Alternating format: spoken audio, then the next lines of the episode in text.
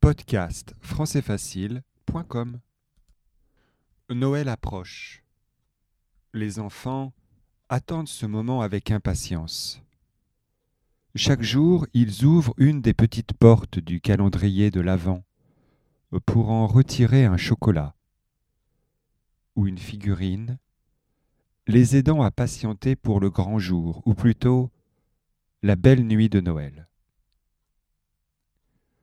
Pour être certain que le Père Noël ne les oubliera pas, certains lui écrivent une lettre. Dans cette lettre au Père Noël, il liste méticuleusement tous les cadeaux qu'il souhaiterait avoir au pied du sapin.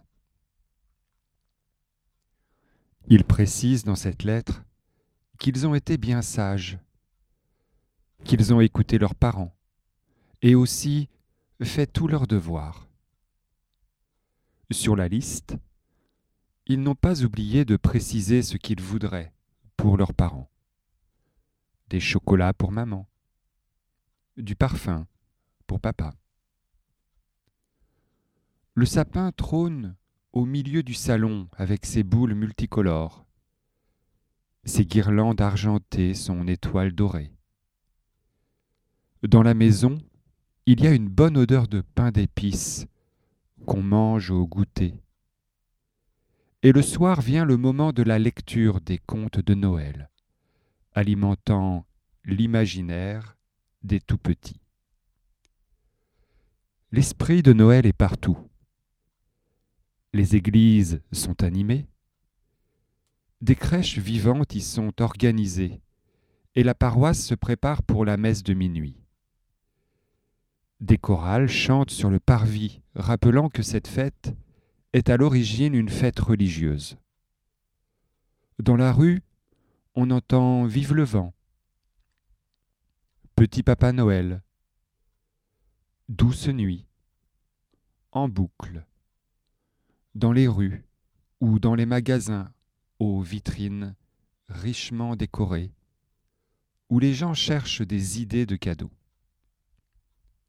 Sur les fenêtres des maisons, des cloches, des étoiles et des traîneaux ont été peints. La ville entière s'est illuminée autour du marché de Noël, qui enchante les passants de ses illuminations, réchauffant les cœurs dans le froid de l'hiver. Le 25 approche. On réfléchit au repas et aux convives. Pas question d'être très à table, ça porterait malheur. Les oncles, les grands-parents, les cousins. Cette année, toute la famille se rassemble afin de fêter Noël comme il se doit. Pour le menu, le plateau de fruits de mer, la dinde et la bûche seront bien évidemment sur presque toutes les tables. On mangera en parlant de ce qui fait l'actualité sport, politique.